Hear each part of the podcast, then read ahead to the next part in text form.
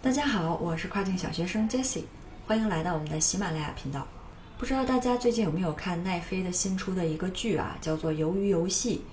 嗯，那我呢自己是本身对这个题材的剧比较感兴趣，所以我是在第一时间把啊这个剧已经追完了。那当然，今天肯定不是和大家啊去探讨这个剧情的，今天主要是想和大家分享一下，就是在这部剧啊在全球大热了以后，它剧中衍生的一些周边产品在亚马逊上的一个热度现状。那这个现状里面呢，会涉及到很多的数据啊。然后有一部分的数据呢，我也做了截图，到时候大家听的时候也可以结合着去看一下。首先给大家分享两个 listing 的这样的一个数据案例。那第一个呢是销售的是这个剧中红衣人戴的啊这个面具，它是仅有一个 rating 的 best seller，在三十天以内呢，就最近的这三十天里面，已经卖了一万一千六百六十六个了。第二个案例呢。就是这个剧当中的这身运动服，就他们去做游戏的时候穿的，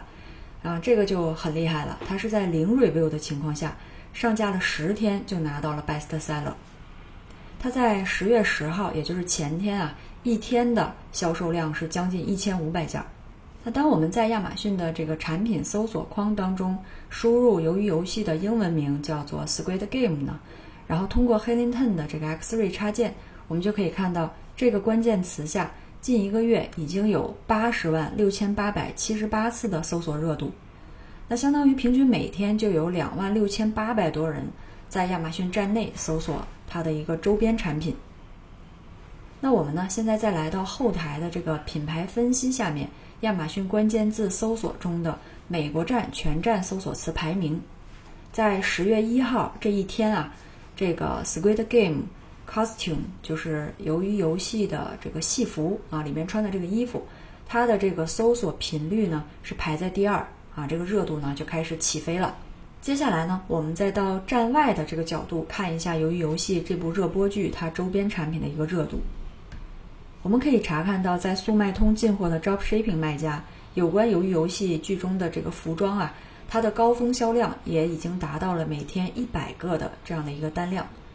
考虑到配送时长啊，还有产品售价，它都没有亚马逊有优势啊。在这样的一个前提下呢，这个销量其实也是非常不错的。好了，最后呢，那我们上面分享了一些数据啊，下面呢，我们再来看一下啊，由于游戏这个剧大热，然后带动周边的产品，在这样的一个热潮之下吧，能给我们跨境卖家带来哪些思考？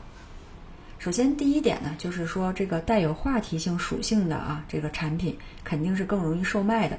这也就是英文当中有一个 impulse，就是冲动，它是相当于带有情感冲动属性的这种产品，肯定是容易成交的。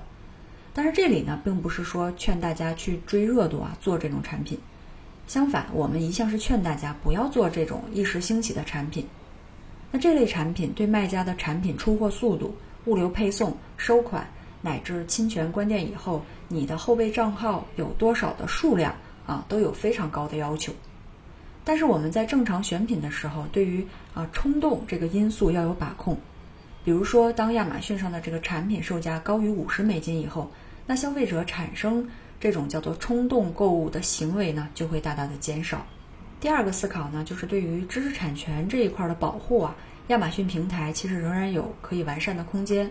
那毫无疑问，由于游戏的这个发行方网飞公司肯定是拥有目前该产品的全部版权。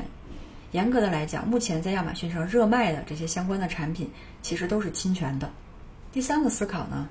就是人们真正想要一款产品的时候呢，这个 review 其实不重要。我们可以看到上面啊，做到 best seller 的这个卖家，他是零 review 的。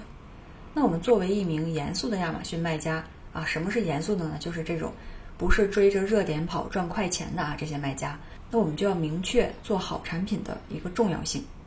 那最后一个呢，就是。大家可以看到，中国卖家的这个速度啊，是真的快，赚钱是绝对不能等的。好了，以上呢就是关于这个热播剧周边产品在亚马逊上的一个热度的情况，以及给我们卖家的一些思考。如果你还有其他的问题呢，也欢迎给我留言。感谢大家的收听，我们下期再见。